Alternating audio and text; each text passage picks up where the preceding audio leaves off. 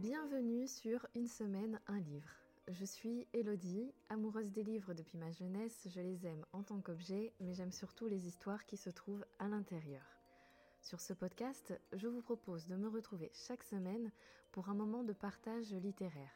Vous allez y retrouver mes recommandations, celles de mes invités, des retours de lecture communes ou encore un format journal de lecture.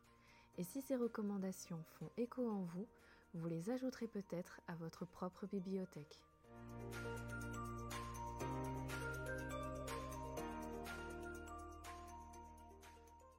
Bonjour à tous, bonjour à toutes et bienvenue dans ce nouvel épisode de podcast. Aujourd'hui, c'est un nouvel épisode de lecture commune avec le club de lecture Pharmakeia. Et pour échanger avec moi aujourd'hui, il y aura Laura. Bonjour. Daphné. Bonjour. Et Elise. Bonjour. Alors les filles, comment allez-vous? Comment vous vous sentez? Ça va super bien. Ça va bien aussi. Oui, pareil ici. Alors on est sur des continents différents, sur des fuseaux horaires différents, donc il y a certaines qui se réchauffent avec euh, du thé éventuellement, moi c'est mon cas, et d'autres qui meurent de chaud et qui se rattachent les cheveux. c'est ça. Comme je l'ai dit en intro, aujourd'hui on va débriefer sur notre lecture commune de septembre et le livre qu'on a choisi est le premier tome de la désormais célèbre saga Blackwater, intitulé La Crue, et écrit par Michael McDowell. La première parution de la saga date de 1983 et c'est la maison d'édition Monsieur Toussaint L'Ouverture qui s'empare du sujet pour proposer au lecteur une version française en juin 2022, donc très longtemps après. Et le travail d'édition et de marketing autour de cette sortie a juste été incroyablement efficace. D'abord, il y a le travail d'édition, puisqu'on a un objet, euh, quand on l'achète, en tout cas en physique, qui est, euh, je pense, objectivement joli, objectivement bien travaillé. Euh, on a du gaufrage, on a des dorures, et il faut savoir que c'est une fabrication qui est intégralement française. Donc même le papier, il est un peu différent de ce qu'on peut voir dans d'autres maisons d'édition parce que c'est aussi un choix de la maison d'édition de faire appel à d'autres types de, de papier qui pour avoir un résultat fabrication entièrement française.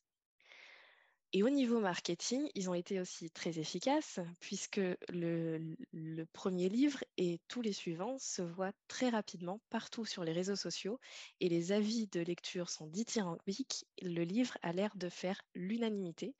Donc forcément, entre l'objet physique qui est joli et euh, la visibilité sur les réseaux sociaux, ça donne envie de se faire son propre avis. De quoi parle ce premier tome? On se trouve dans une ville au sud de l'Alabama qui s'appelle Perdido. Et à l'ouverture du roman, la ville et ses habitants doivent faire face à une crue sans précédent de la Blackwater et de la Perdido. Ce sont les deux cours d'eau qui euh, entourent la ville. Cette crue, elle a provoqué des inondations. Les habitants se sont réfugiés en hauteur de la ville et deux d'entre eux s'aventurent en barque pour voir l'étendue des dégâts au cours de cette balade tout à fait charmante dans les eaux de la Blackwater et de la Perdido, ils vont faire une découverte assez étonnante, c'est-à-dire une ravissante jeune femme qui s'appelle Elinor Damert, qui est coincée dans un hôtel depuis a priori euh, plusieurs jours, puisque ça fait plusieurs jours que personne n'a accédé à cette euh, partie de la ville. Et elle va donc être sauvée de cet hôtel, extraite de la chambre et rejoindre le reste des habitants à l'abri de, cette crue. Simultanément à la décrue, elle va se faire une place au sein de cette communauté. Elle va vite gagner en popularité. Elle est appréciée de tout le monde, enfin presque, puisque, comme dans beaucoup de petites villes, il y a une ville, une famille, pardon, qui possèdent un certain pouvoir de par leur activité professionnelle. Donc, ce sont les casquets et ils tiennent une scierie. À la tête de cette famille, on a une matriarche terrifiante, tyrannique, qui s'appelle Marie-Love et qui est veuve. Et s'il y a bien une personne dans cette communauté qui n'apprécie pas Elinor, c'est Marie-Love. Et s'il y a bien une famille dans laquelle Elinor veut s'intégrer, c'est la famille de Marie-Love, les Casquets. Le premier point qu'on va aborder euh, pour notre lecture commune, c'est l'état d'esprit dans lequel vous avez abordé cette lecture. Comment vous vous sentiez avant de commencer? Roulement de tambour, qui va donner son avis en premier Daphné, à toi l'honneur. Alors, moi, j'étais pas, j'avais pas spécialement envie de lire Blackwater parce que justement, ça avait fait beaucoup de bruit sur les réseaux. Et j'ai tendance à vouloir prendre du recul sur tout ça, attendre que ça passe et lire une fois que plus personne n'en parle. Comme ça, je ne fais pas avoir par les avis des gens et tout. Puis, il y a eu le début du Pumpkin Button Challenge. Je me suis dit, ouais, ça pourrait rentrer dans une des catégories. Et puis, ça a été proposé pour le, club de lecture. Et ouais, donc je me suis dit, ouais, bon, bah allons-y, hein, on va voir ce que ça donne. déjà, je trouve que le livre est magnifique. c'est un objet qui rend super bien dans une bibliothèque, on va pas se mentir. Mmh. en plus, c'est fabriqué dans la région où je vis. Enfin, en tout cas, la maison d'édition est une maison girondine. Donc, voilà, moi, ça me, ça me plaît bien. Et ouais, donc bah, j'étais un peu, j'avais un peu d'appréhension de ne pas aimer l'histoire, mais j'en dirai pas plus parce que sinon je gâche un peu la suite du podcast. d'accord, d'accord.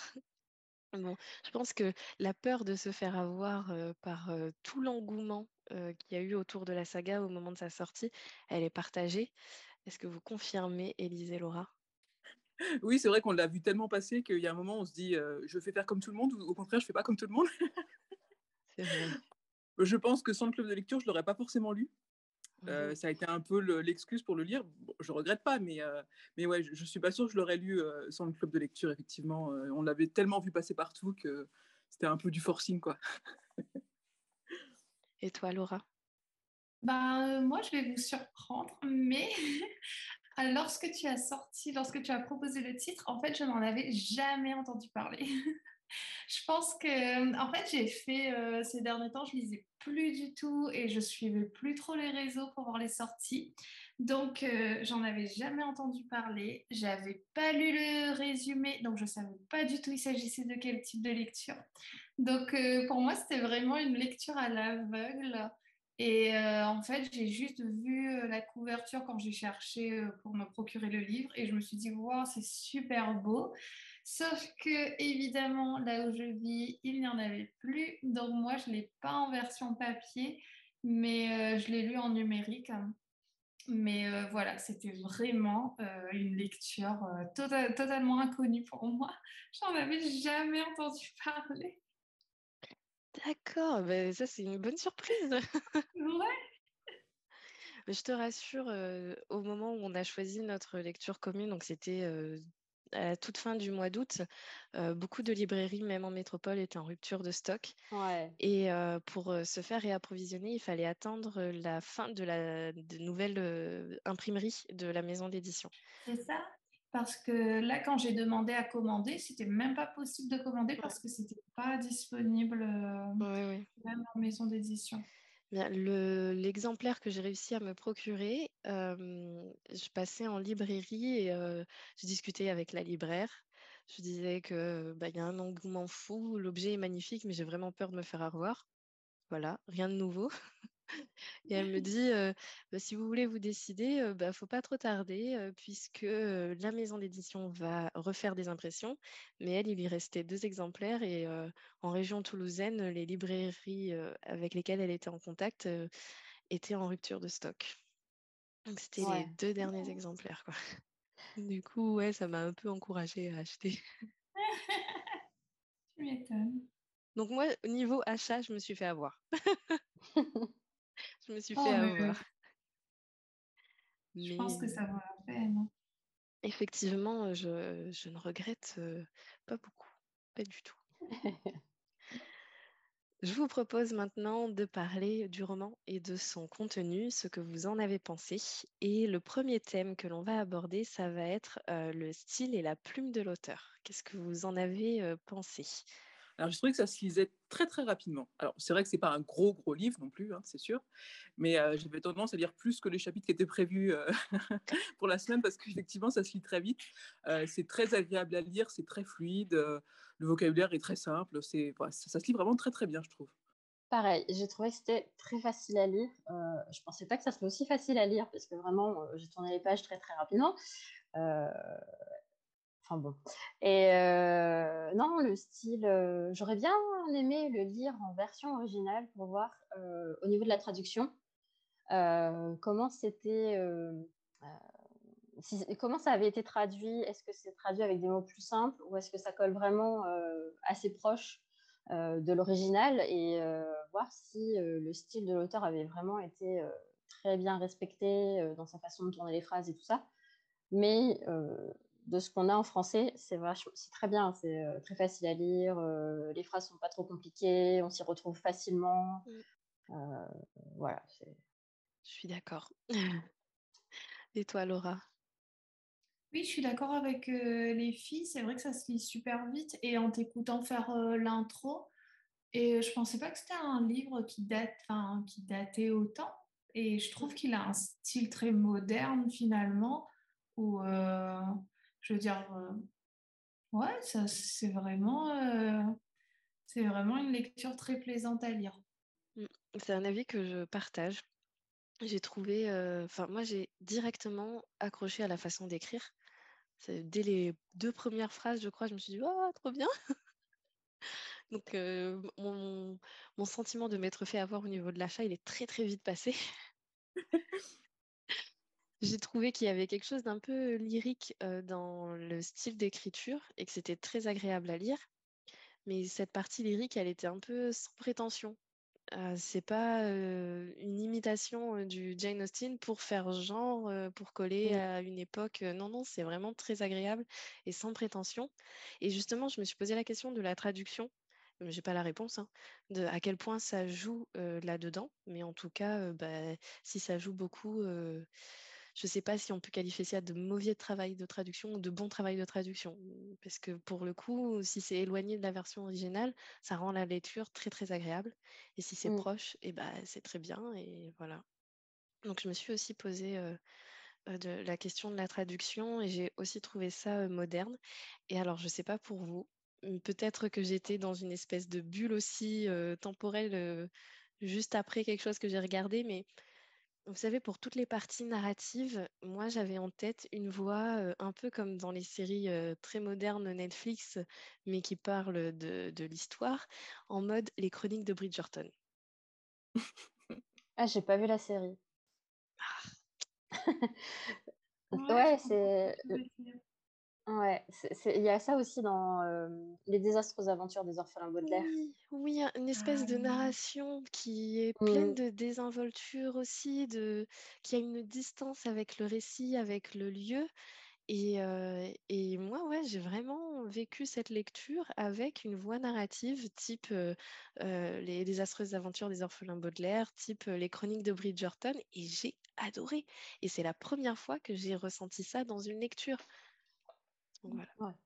Ça, j'avais envie de le partager avec vous. Oui, c'est vrai. Et du coup, comme euh, pourtant c'est assez, enfin, c'est assez dense avec le nombre d'informations qu'on a dès le début, parce que c'est quelque chose de nouveau et qui plante le décor. Et pourtant, euh, on n'est pas alourdi par la somme d'informations, parce que euh, c'est vraiment donné avec fluidité. Et, et ouais, c'est pas compliqué, on retient super facilement. Et pourtant, il y a plein d'infos euh, sur plein de personnages différents, sur plein de lieux différents et tout. Donc, euh, c'est vrai que c'est vraiment bien écrit. C'est vrai. Mmh. Moi, ça m'a fait euh, directement accrocher. Et une fois que j'avais commencé, c'était très difficile d'arrêter. Le second point que je trouve intéressant d'aborder, ça va être notre prochain thème, c'est justement le lieu où se déroule l'intrigue et j'ai envie de mêler à ce lieu l'ambiance générale du roman. Qu'est-ce que vous en avez pensé? Et si vous êtes d'accord, je vais commencer. Parce que j'ai envie de lancer un sujet. Je ne sais pas si je me suis fait tout un truc dans ma tête aussi. en fait, on est donc dans un village américain avec une ambiance générale un peu glauque parce que déjà on découvre le village complètement inondé et c'est pas très glamour. Il y a beaucoup de boue, beaucoup de, ouais, de, de, quelque chose de poisseux, de nauséabond, c'est pas très accueillant. Et je trouve que ça a été très bien retranscrit. Et moi, du coup, dès le début, j'ai pas pu m'empêcher de faire un parallèle avec une ambiance proche de ce que j'avais déjà lu dans un roman de Stephen King, dans Bazar. Je ne sais pas si certaines l'ont lu ou pas. Non. Non. Non. C'est pas son plus connu, je comprends tout à fait.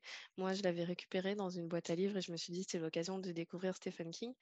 Et du coup, c'est une ambiance euh, un peu pareille, petite ville un peu perdue, euh, pas très glamour et plutôt glauque.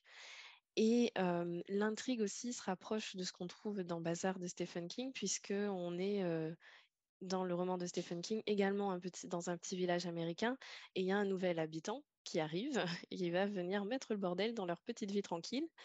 Et c'est un peu ce qu'on a aussi avec le, le, personnage d'Elinor et l'ambiance en fait que ça génère l'arrivée de ce nouveau personnage. Donc moi, j'ai pas pu m'empêcher de faire le lien.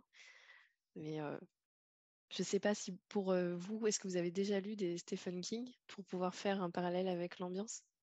Ouais. Oui, c'est ton cas, Daphné? Ouais, j'ai lu la saga La Tour Sombre. Et c'est vrai qu'il a Stephen King a cette façon de, de créer l'ambiance euh, de te projeter dans le lieu dans lequel il veut t'emmener, euh, qui est assez particulière. Et c'est vrai que dans Blackwater, on retrouve euh, un peu ça. Parce qu'on a vraiment l'impression d'être avec les personnages, d'être mm. dans la ville, de voir des maisons, la boue à n'en plus finir, les mauvaises odeurs et tout ça. C'est vrai que. Mais c'est vrai que quand tu dis Stephen King, du coup, enfin, c'est un écrivain euh, de livres d'horreur et je trouve que finalement ça va bien avec la série Blackwater parce que en fait c'est vrai que c'est une petite ville, euh, enfin c'est un petit village américain, c'est tout tranquille, on lit et euh, c'est plaisant, on suit la vie et on a tendance à lâcher prise, à profiter. Et là, boum T'as des scènes qui m'ont euh, horrifiée et qui, qui, tu sais, ça te prend au trip et tu te dis, oh mon Dieu, mais euh, non, j'ai lâché prise et j'aurais pas dû. Donc, euh, ouais, c'est vrai que c'est toute une ambiance qui est mise en place et on ressent vraiment bah, on ressent plein de trucs en fait, ce que vivent les personnages. On est vraiment imprégné de la lecture, je trouve. Hein. Mais on ressent plein de trucs euh, glauques. Hein. Ouais. Oui, mais dès le début, euh, je veux dire, euh, ouais, dès le début avec les premières scènes, avec la description de la crue et tout. Mmh. C'est ouais, on se sent vraiment immergé dans cette eau là. Oh. Et toi, Elise, qu'est-ce que tu as pensé de cette ambiance et de ce lieu? Oui, c'est vrai que ça fait un, ça fait un peu ambiance Halloween, quoi. C'est, ça fait, euh, c'est, c'est un peu. Euh, alors moi, je dirais euh, glauque, ouais, mais c'est effrayant sans vraiment l'être. Enfin, c'est sur le bord, quoi. C'est, c'est à, la, limite du. Ça fait peur, mais pas trop. Mmh. Et c'est ça qui est intéressant, justement, c'est que c'est pas trop marqué, c'est pas trop poussé. C'est juste des petites pointes comme ça qui, qui indiquent qu'il y a des trucs qui vont nous faire peur, mais ça vient petit à petit, quoi. Effectivement, il y a des scènes qui sont atroces, comme a dit Laura, ça c'est sûr.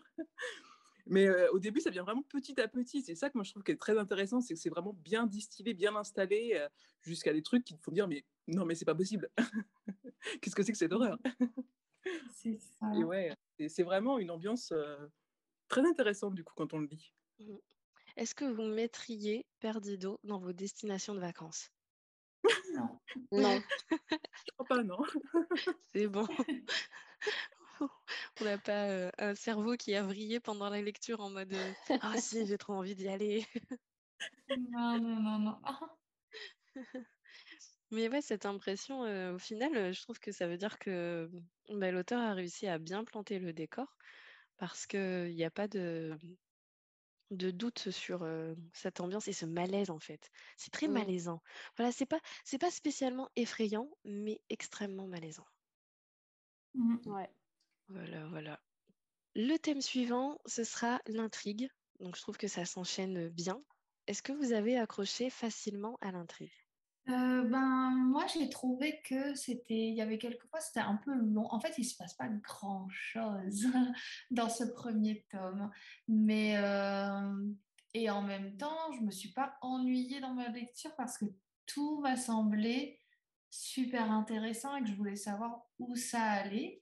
Mais euh, ouais, c'est vrai que le premier tome, là, il sert surtout à planter le décor à nous expliquer qui sont les personnages, à bien comprendre les liens et à comprendre du coup tout ce qui va s'enchaîner. Et je trouve par contre la deuxième partie du roman m'a semblé beaucoup plus intéressante. Et la fin, enfin voilà, enfin, la dernière partie, ça s'enchaîne et on tourne les pages, on tourne les pages. Mais voilà, il y a quelques longueurs, j'ai trouvé quand même où on a envie d'en savoir plus et ça stagne, comme l'eau là. ouais, c'est exactement ça. Et toi, Daphné? C'est vrai que ouais, le... on, on voit vraiment que c'est un premier tome d'une saga. Parce que, comme dit Laura, euh, ça pose le décor, ça pose les personnages, euh, les liens entre les personnages et tout. Euh, mais en fait, quand tu le lis, tu as envie d'en savoir plus. Parce que tu as envie de voir jusqu'où ça va te mener. Et c'est vrai que ça fait. c'est une intrigue qui te prend un peu au trip, on va dire. Enfin, en tout cas, de mon côté. Euh, parce que c'est. Enfin, je sais pas, il y, a un truc dans la façon d'écrire, dans la façon d'exposer les personnages, la ville et tout ça, qui donne envie d'aller voir plus loin, d'aller gratter, d'aller voir euh, en vrai qui est cette euh, Elinor, d'où elle vient, pourquoi elle est là, pourquoi elle, a choisi cette famille-là, enfin, toutes ces questions-là, là, c'est pourquoi et ouais, donc, euh, ouais, je suis d'accord, c'est assez. Enfin, ouais, ça fait tourner les pages, euh, ça pose le décor, mais tu as envie d'aller plus loin. Quoi. Et toi, Elise Moi, justement, j'ai bien aimé que ce soit lent comme ça, parce qu'on a vraiment l'impression de, de rentrer au fur et à mesure dans l'intrigue, de rentrer au fur et à mesure dans le village. Et en fait, plus le livre avance, plus en plus ça se resserre un peu en huis clos, j'ai l'impression. on est vraiment dans la famille casquée, on est vraiment dans la maison, euh, on bouge de moins en moins, on s'éloigne de moins en moins de cette maison. Et, euh, et, du coup, moi, j'ai bien aimé que ce soit vraiment lent, que ça, prenne petit à petit, que ce soit vraiment intrigant, parce qu'on a vraiment, vraiment envie de savoir euh, plus. Et, du coup, oui, j'ai bien aimé ce rythme lent, moi, du coup. donc à la fin, ça a tendance à un peu plus s'enchaîner, mais c'est, je trouve que, enfin, j'ai l'impression que plus c'est lent, plus ça me donne envie de lire plus vite en fait. c'est vrai. Ouais, je comprends. C'est vrai qu'il y a deux mystères en fait dans cette intrigue. Il y a d'abord Elinor, d'où d'où elle vient, qu'est-ce qu'elle fout là, pourquoi elle s'entiche de cette famille, parce qu'il y a vraiment un gros mystère autour de ça et tout le monde se pose la question, personne n'a la réponse. Et nous, en tant que lecteurs, on a accès à plusieurs personnages, mais on n'a toujours pas la réponse. Donc ça, c'est le premier mystère. Et le deuxième mystère, c'est jusqu'où ça va aller. ouais. Quelle est la suite Qu'est-ce que c'est quoi son plan? Donc qu'est-ce qu'elle envisage pour la suite Enfin, c'est quoi son plan? On ne sait pas si elle a un plan en fait. Mmh. Mais quelle va être la suite en tout cas? Mmh. Donc ça fait deux mystères et c'est très bien entretenu tout le long du récit. Et je pense que de, un peu de passer de l'un à l'autre. Au, début, on est plutôt sur le passé d'Elinor. Et puis, vers la fin, on oublie un peu son passé. En tout cas, on oublie de se poser des questions sur son passé. Et mmh. on découvre comment ça se passe et on découvre ce qui lui arrive. Et du coup, ouais, ça, donne deux rythmes différents. Et moi, j'ai pu trouver au début que c'était ouais, qu'il se passait pas grand-chose, qu'il n'y avait pas grand-chose dans le livre. Et à la fin, effectivement, on a envie de tourner les pages pour savoir qu'est-ce qui va se passer. Donc, je trouve que le, ouais, le, roman est vraiment partagé en deux. Le, premier, avec le mystère de qu'est-ce qu'elle fout là, d'où elle vient. Donc, qu'est-ce qui s'est passé avant. Et la mmh. deuxième partie, qu'est-ce qui va se passer, quoi. Je l'ai vécu comme ça. Mais d'un autre côté, au niveau rythme, alors, j'ai pas trouvé ça long. Effectivement, comme tu l'as dit, Elise, en fait, c'est lent dans certains passages où il se passe pas grand-chose, mais il n'y a pas de longueur, je trouve, pas comme dans certains classiques avec des descriptions totalement inutiles. Ça reste complètement agréable du début à la fin. Et je pense que la partie narrative que moi je l'ai vue avec une certaine désinvolture, elle y est pour beaucoup. Et là où je trouve, je reviens aussi avec mon parallèle de Stephen King, parce que Stephen King, il, aime ce genre d'ambiance. Je pense que ça collerait totalement. Mais par contre, il fait des pavés avec des chapitres de, de, pages interminables. Et là, le découpage est fait de sorte que ben, c'est facile de se dire, allez, un chapitre en plus. Allez, un chapitre en plus. On va avoir la réponse dans le chapitre suivant. Un chapitre en plus. Donc il y a ça, ce découpage du rythme qui est bien, et puis d'avoir fait plusieurs tomes, au final, euh, là on est sur une intrigue où euh, à la fin, on n'a pas beaucoup de réponses quand même par rapport au début du livre. On ne sait toujours pas d'où elle vient, on ne sait toujours pas quel est son plan. C'est ça. Mmh. Donc ça donne envie de continuer. Donc je trouve que c'est plutôt super intelligent, mais je me sens quand même un petit peu manipulée, même si je suis rentrée dans le panneau. Ça va, vous Mmh. n'êtes pas senti manipulé, vous? Si, parce que ça, ça pousse un peu à te dire, ouais, faut que tu achètes les autres pour savoir la suite. Quoi. Tu, tu, tu peux pas faire autrement, sauf si tu vraiment pas aimé ta lecture. Mais si tu as aimé, tu peux pas vraiment faire autrement. Et du coup, tu te dis, ouais, il faudra que j'achète le 2 Mmh, C'est ça. quand même. Ouais, c'est vrai, ouais. Et toi, Elise, tu t'es pas sentie euh, manipulée? En même temps, on sait qu'on s'embarque dans une saga, donc euh, c'est un petit peu. euh, Enfin, c'est voulu, quoi, c'est normal. C'est vrai, c'est vrai. Mais c'est très, très, très bien fait parce que, euh, ouais, c'est- de réussir à faire un premier tome où on n'a aucune réponse et on n'attend qu'une chose, c'est de lire la suite, je trouve ça fou. Et qu'on dise qu'on a aimé, quoi. Ouais, c'est ça. Pour parler précédente lecture commune qu'on a pu faire ensemble, alors Élise, tu ne nous avais pas encore euh, rejoint. On a fait une lecture commune sur Le Seigneur des Anneaux. C'est pas la même histoire. À la fin, on n'a pas beaucoup de réponses. hein. À la fin du tome 1, on n'a pas beaucoup de réponses. On ne sait pas d'où viennent les anneaux. On sait pas. Enfin, on est vraiment sur euh, plein de mystères également.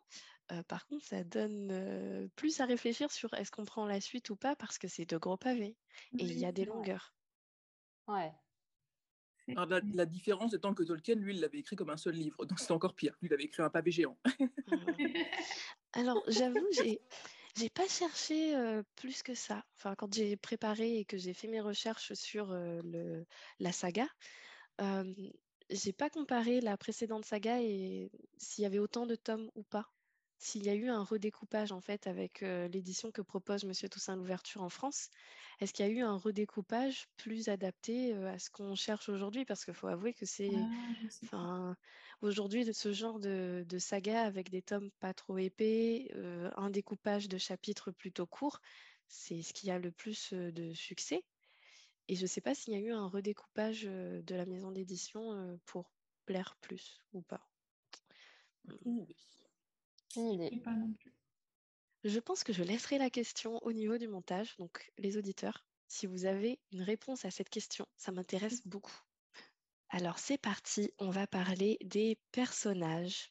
Qu'est-ce que vous en avez pensé? Est-ce que vous avez eu un coup de cœur pour l'un d'entre eux éventuellement? Alors, un, un coup de cœur, non, pas vraiment. Euh, Ouais, c'est difficile. ouais, ils, ils sont tous particuliers à leur manière. Oui.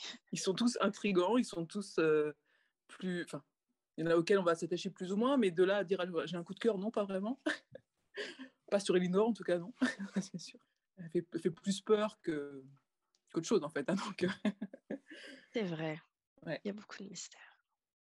Moi, ce que j'ai bien aimé au niveau des personnages, c'est que c'est euh, tout cet univers de femmes fortes, quoi, de, de, de présence féminine très forte. euh, c'est elle qui dirige, euh, les hommes le savent, ils sont à genoux devant elle, quoi. Et c'est du coup, c'est très rigolo. euh, parce que c'est quand même censé se passer dans les années 20, donc c'est pas vraiment un, milieu où on a l'impression que les femmes vont diriger. Quoi.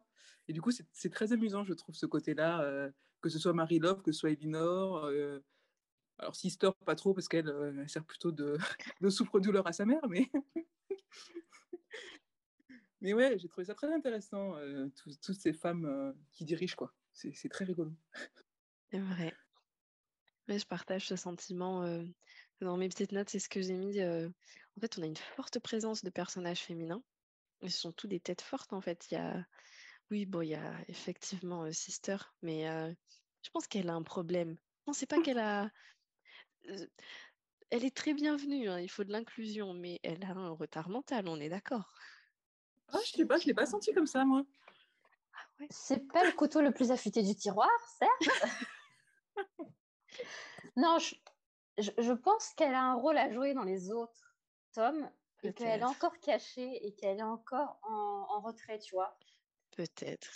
Enfin, j'ai l'im- c'est l'impression que j'ai. Après, c'est peut-être totalement faux. Elle va rester effacée tout le long du truc. Mais euh, Mais c'est comme parce que je, je me souviens plus comment il s'appelle le mec là avec qui Elinor finit par se marier. Oscar. Oscar. Oscar, Mm. c'est le frère de l'autre là, de Sister. C'est ça. Mais c'est son petit frère ou son grand frère? Ah, je suis pas sûre que ce soit dit. Ah, C'est son petit pas frère, il me semble. c'est son petit frère. Non mais Ouais. c'est pas bizarre. te dire. On est à une époque où on l'aurait forcé à se marier la Sister. hein. Il y a quelque chose. hein. Justement. Mais moi, je trouve que elle, fait parfois preuve de beaucoup de sagesse lorsqu'elle, Ouais. enfin, pas- peut-être pas de sagesse, mais parfois quand elle parle à Oscar et qu'elle lui dit, euh, mais tu te rends pas compte, mais c'est tellement logique. Et puis sa manière d'aller dans le sens de Marie-Love, je trouve que en fait, euh, elle est pas si euh, si effacée que ça. C'est juste qu'elle arrive à super bien mener son jeu et à vivre sa vie comme elle l'entend sans se faire, euh, sans, enfin, en gardant les décisions pour elle. Mais je trouve qu'il y a des moments où elle a des conversations avec les autres personnages et où finalement elle réfléchit pas mal, quoi. hein. Bah, après, moi je trouve qu'elle fait preuve d'un peu de lucidité. Il y a Mhm. beaucoup de moments où justement elle partage sa lucidité, euh, sa vision euh, avec finalement beaucoup de recul pour quelqu'un autant impliqué dans l'histoire de la famille parce qu'elle vit quand même avec Marie-Love. Donc elle- au final, elle n'a qu'un seul point de vue, mais elle arrive à garder un peu de recul. Donc moi je trouve que c'est un personnage euh, probablement clé, mais il y a quelque chose. Elle n'est pas normale. Elinor n'est pas normale. Oui. Bah, Sister, elle est écrasée par sa mère déjà, donc qu'est-ce que tu veux euh, Oui, vrai, Ouais. pas. Puis elle cache peut-être son jeu aussi, parce qu'elle n'a pas envie de trop froisser sa maman, tu vois. Mm. Ouais. Parce que c'est la matriarche, c'est Marie-Love, c'est le... c'est la chef du clan, Ouais. c'est celle qui dirige tout. C'est le Et tyran de la euh, Non, mais s'il y a un qui est écrasé par Marie-Love, c'est Oscar. Moi, ça m'a trop Ah ouais. Toutes les fois où il dit euh, c'est ma mère, donc je peux rien faire. Et j'étais là, quoi?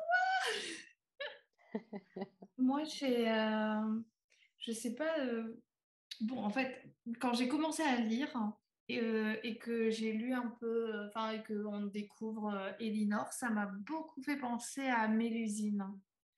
Je sais pas si vous avez déjà Mm. lu de Jean d'Arras, que j'ai lu lorsque j'étais à la fac euh, euh, de lettres. Et en fait, euh, ça m'a beaucoup fait penser à cette histoire-là. Et ouais, c'est vraiment cette part de femme et en même temps, elle cache pas mal de choses et finalement, tu as tout un aspect vraiment effrayant qui se déroule, qui, qui se crée autour d'elle. Et du coup, c'est vraiment particulier, ouais. Euh, je trouve que hum, ce, tyran que représente euh, Marie-Love, c'est un personnage qui est très bien travaillé, qui a une présence forte tout au long du roman, parce que même quand elle n'est pas là, tous les personnages euh, masculins vont agir en fonction d'elle. Et au final, il y a un glissement, je trouve. les, les personnages masculins vont soit agir en fonction d'elle, soit en fonction d'Elinor au final. Dès Mhm. qu'elle arrive, quand elle commence à se faire connaître de la, communauté, de la communauté, qu'elle prend en popularité, euh, on va, f- on va l'aimer et on va faire des choses pour qu'elle continue euh, de rester. Et on cherche, les hommes cherchent à être aimés d'Elinor, même s'ils ne veulent pas se marier avec elle. Ouais.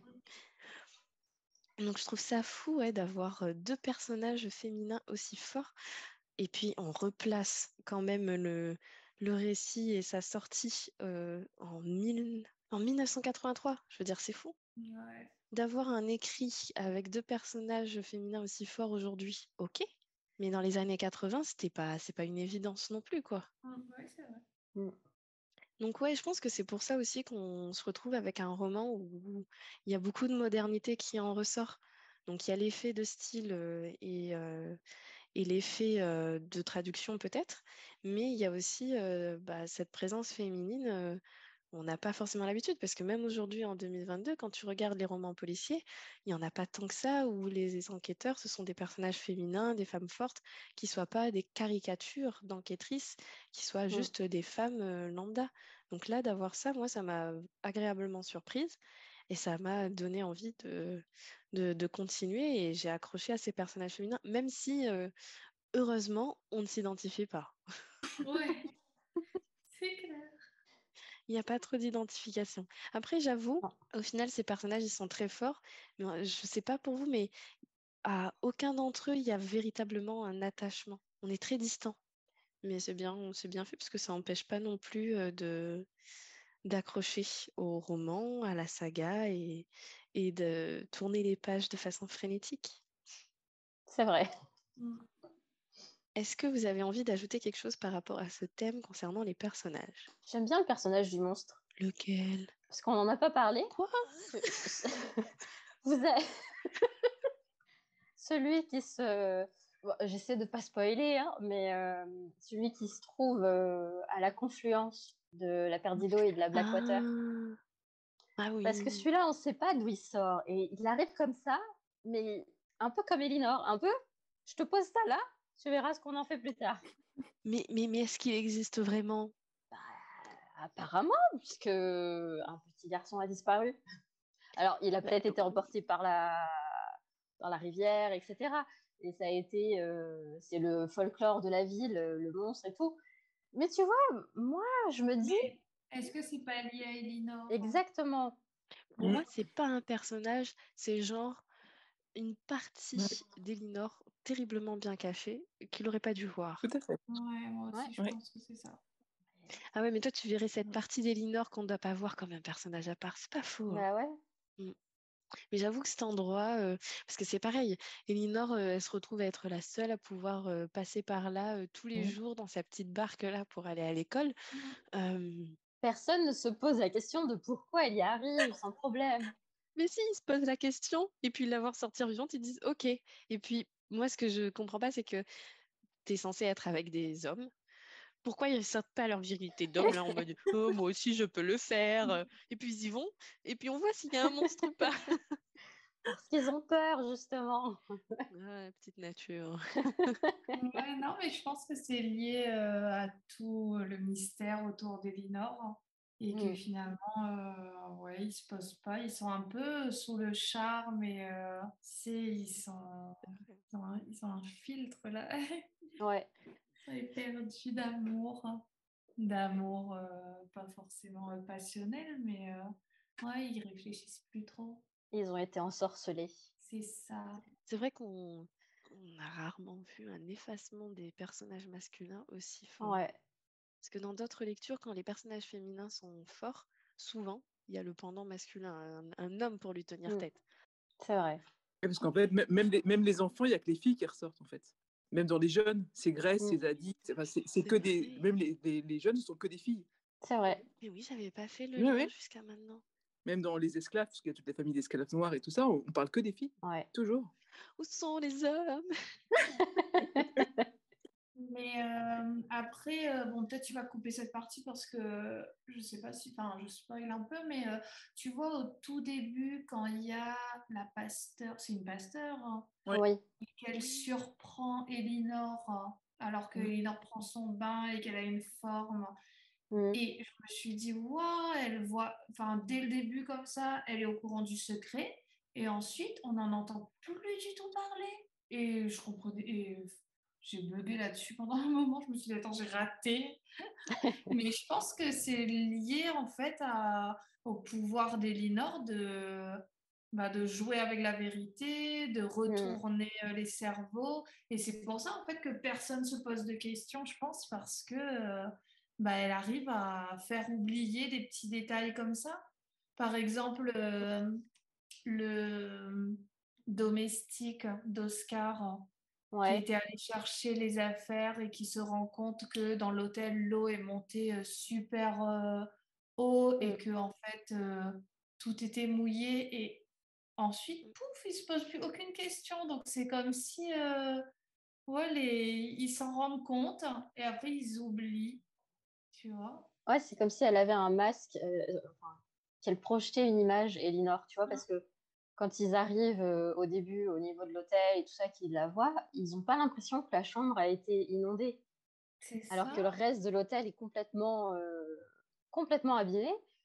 Et euh, c'est vrai que tu te dis, mais personne fait le lien. Enfin, personne se pose la question de pourquoi cette chambre-là a jamais été. C'est ça. Et ouais, en fait, je pense que partout où elle se trouve, il y a une espèce de distorsion de la réalité. Mm. Ou même si les gens se posent la question, ils acceptent Ouais. tellement facilement de ne pas avoir la réponse parce qu'elle elle a cette, cette aura, cette distorsion de la réalité autour d'elle qui rend tout joli. Ouais, ça. Parce qu'en fait, Marie-Love, elle l'aime pas parce qu'elle s'intéresse à Oscar, mais en réalité, elle n'a pas vraiment de raison non plus. Elle, elle pourrait avoir plein de raisons. Elle en a eu tout au long du récit, elle a eu des raisons de, de se méfier d'Elinor, et en fait, non. C'est juste parce que c'est son fils, et c'est mon fils, et je veux le garder, quoi. C'est ça. C'est vrai. Ah. Ouais. C'est vrai que là-dessus, je suis un peu déçue de Marie-Love. Elle, c'est- une matriarche très puissante. Elle tient toute la ville. Elle aurait pu lancer une enquête, Mm. mais personne ne le fait. Mais vraiment, elle, a, elle, elle charme. En fait, Elinor, elle a cette capacité à charmer les gens, Mm.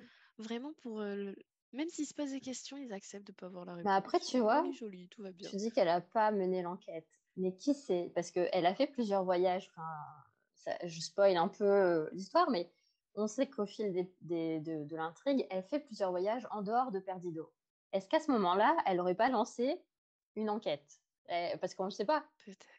C'est vrai, on ne le sait pas encore. Hmm, je sais Peut-être dans pas, parce que est-ce qu'elle est du genre à garder euh, secret? Elle est plutôt du genre à lâcher des bombes et à dire, euh, je sais pas. Ouais, mais justement, lâcher une bombe sur le passé d'Elinor, ça doit être le truc qui va. Enfin, je sais pas. Je, je- Parce qu'il y a eu tellement finalement de situations euh, Mm. où elle sentait qu'elle perdait face à Elinor qu'elle euh, elle aurait lâché en fait si elle avait quelque chose. hein.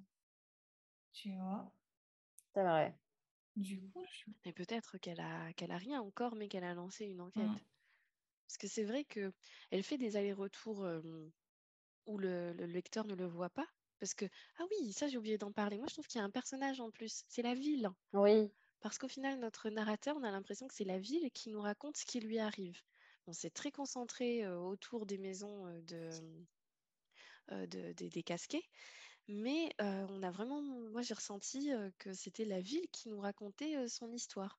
Donc c'est pour ça qu'aussi on a tellement de mystères autour du passé d'Elinor, parce que ça se passe pas dans la ville. Et bon, de ce qui va se passer après, c'est normal, mais aussi des excursions de Marie-Love qui va dans un autre endroit. On sait juste, bah ok, elle est partie, elle est allée à tel endroit, Mm. mais euh, on ne sait pas du tout Mm. ce qui s'y passe. Donc j'avais vraiment ce sentiment que c'était la ville qui nous racontait l'histoire. Ouais. Oui, c'est vrai.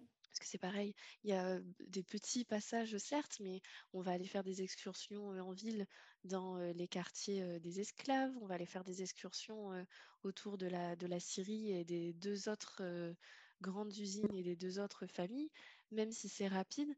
C'est, ouais, on a- moi, j'ai, je, je sais plus, à un moment, je me suis dit, ah, mais en fait, c'est la ville qui me raconte l'histoire. Mm. Ouais. Ouais, c'est vrai, c'est vrai. C'est le moment de conclure et de répondre à la fameuse question. Est-ce que vous avez aimé votre lecture et est-ce que c'est un livre que vous recommanderiez? Alors oui, j'ai aimé ma lecture. Euh, oui, je le recommanderais, je pense. Oui, pas de problème. Et surtout, oui, je vais lire la suite. Oui, c'est vrai, j'ai oublié de cette question. j'ai déjà acheté le tome 2 et 3 d'ailleurs. Ah bah, bravo. Moi, j'ai acheté le tome 2 aussi. Et toi, Laura? Euh, oui, j'ai beaucoup aimé. Je vais euh, essayer. Alors, euh, j'aimerais bien lire la suite, mais du coup en papier. Et du coup, je vais d'abord attendre de, me réacheter le tome 1 lorsqu'il sortira. Et après, euh, j'achèterai les tomes suivants. Mais oui, et je trouve que c'est une lecture qui marque suffisamment pour que là, ça fait quand même un moment que j'ai terminé. Je m'en souviens. Enfin, je suis encore bien imprégnée. Et euh, pourtant, j'ai pas forcément pris de notes ou quoi que ce soit. Donc, ouais, je vais lire euh, la suite. Et toi, Daphné? Pareil, c'est une lecture que j'ai beaucoup aimée. J'ai déjà acheté le tome 2. Euh, j'ai très hâte de le lire à la fin du Pumpkin Bottle Challenge parce que j'attends de passer euh, le pack euh, pour pouvoir euh, lire d'autres choses que Malice. Et euh, ouais, je le recommanderais euh, carrément. C'est bien. Moi aussi, je l'ai aimé. Je l'ai dévoré euh, en un temps record pour euh, ce genre de format. Enfin, C'est vrai qu'on a terminé vite. Ben oui, on avait, je sais pas si vous vous souvenez, on devait suivre un planning Oui. comme d'habitude avec euh, Mm. et euh, moi j'avais commencé en retard. Et puis quand je l'ai commencé, j'ai quand même fini avant la fin du planning. Je me suis dit, euh, c'est allé vite en fait. On est allé super vite. C'est vrai. C'est vrai. Donc, ouais. après, je, suis- je, je pense que c'est un livre que j'ai beaucoup aimé, mais que c'est pas exempt de reproches. on peut lui faire quand même quelques reproches. On en a parlé au niveau de, de l'intrigue, c'est pas foufou, pas tout de suite, même s'il n'y a pas de longueur, il n'empêche qu'il y a des lenteurs. donc, par rapport à toute cette partie marketing qu'il y a eu au niveau de la sortie, en fait, ouais, d'avoir un, super objet, ça joue, mais pour 80% mmh. de la mmh. chose, quoi. Parce que l'histoire est bien, ok. On a envie de continuer, ok. Mais ça fait l'unanimité, mais c'est pas exemple de tout reproche. On a le droit de lui faire des reproches, et ça, je trouve que c'est important de, de, le dire. Et puis en plus, il n'aurait pas eu la couverture qu'il a. Je pense qu'il n'aurait pas eu un aussi grand succès. Il n'aurait pas eu autant de visibilité, c'est sûr. Parce que là, ce qui fait son succès, enfin, les gens ont envie de l'acheter et de se faire son propre avis parce qu'on le voit partout. Mm. Donc, ouais, la visibilité, ça joue énormément. Mm. Et c'est quand même un livre que je recommanderais parce que justement, là, la partie, ça se lit vite. C'est bien, ça te permet de te faire vite ton avis. Si tu accroches, ok, bah tu vas pas non plus y passer trois mois ou, ou plus longtemps. C'est un format qui est bien, le rythme est bien, donc ça vaut le coup de se faire son propre avis aussi. on peut passer maintenant à la conclusion du podcast. Cette fois, on va parler vos lectures en cours. Quelles sont-elles? Euh, On commence par toi, Laura, si tu es d'accord. Euh, moi, je suis en train de lire euh, bah, la, la, lecture commune de ce mois-ci, donc le tome 1 de Six of Cross de Leith Bardugo, que j'aime beaucoup. Mmh. Le seul souci que j'ai, c'est purement. Enfin, c'est vraiment. Mais je, t'en avais déjà parlé. En fait, c'est le format du livre en lui-même, de l'objet livre. parce que j'ai une édition où c'est écrit tout petit. Et en fait, ça me fatigue. je ne comprends pas. Et en plus, le livre, il est trop il n'a pas une forme logique de livre. Il n'est pas comme tous les autres livres, il est plus large et ça me perturbe tellement.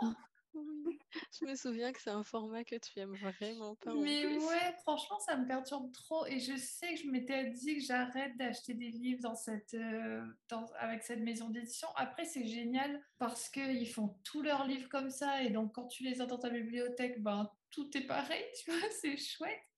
Mais en vrai, ça me perturbe tellement euh, qu'il soit différent des autres. Et enfin, même quand tu le prends en main, euh, et puis euh, les pages sont hyper fines.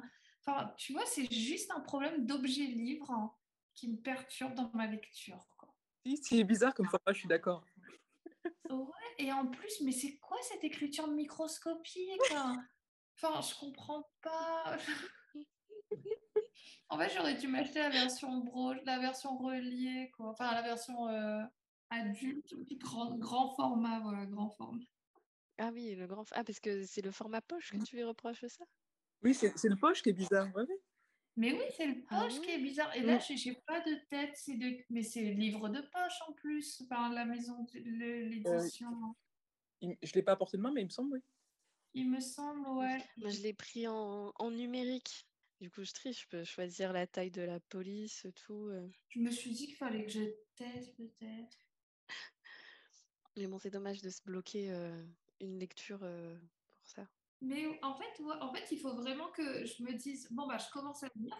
Et donc là, je vais prendre le livre et je vais lire. Alors que, en fait, si je ne si je suis pas en train de lire, et eh ben, j'ai aucune envie de prendre le livre. Mmh, mmh. C'est bizarre, hein Et pourtant, je sais que c'est génial. Hein je suis triste. Et toi, Daphné, quelles sont tes lectures en cours? Alors, en ce moment, je suis sur deux livres. Euh, je lis Sororité. C'est un recueil d'essais euh, qui a été euh, collecté par Chloé Delhomme. donc, c'est autour du thème de la sororité et du féminisme. c'est plutôt pas mal.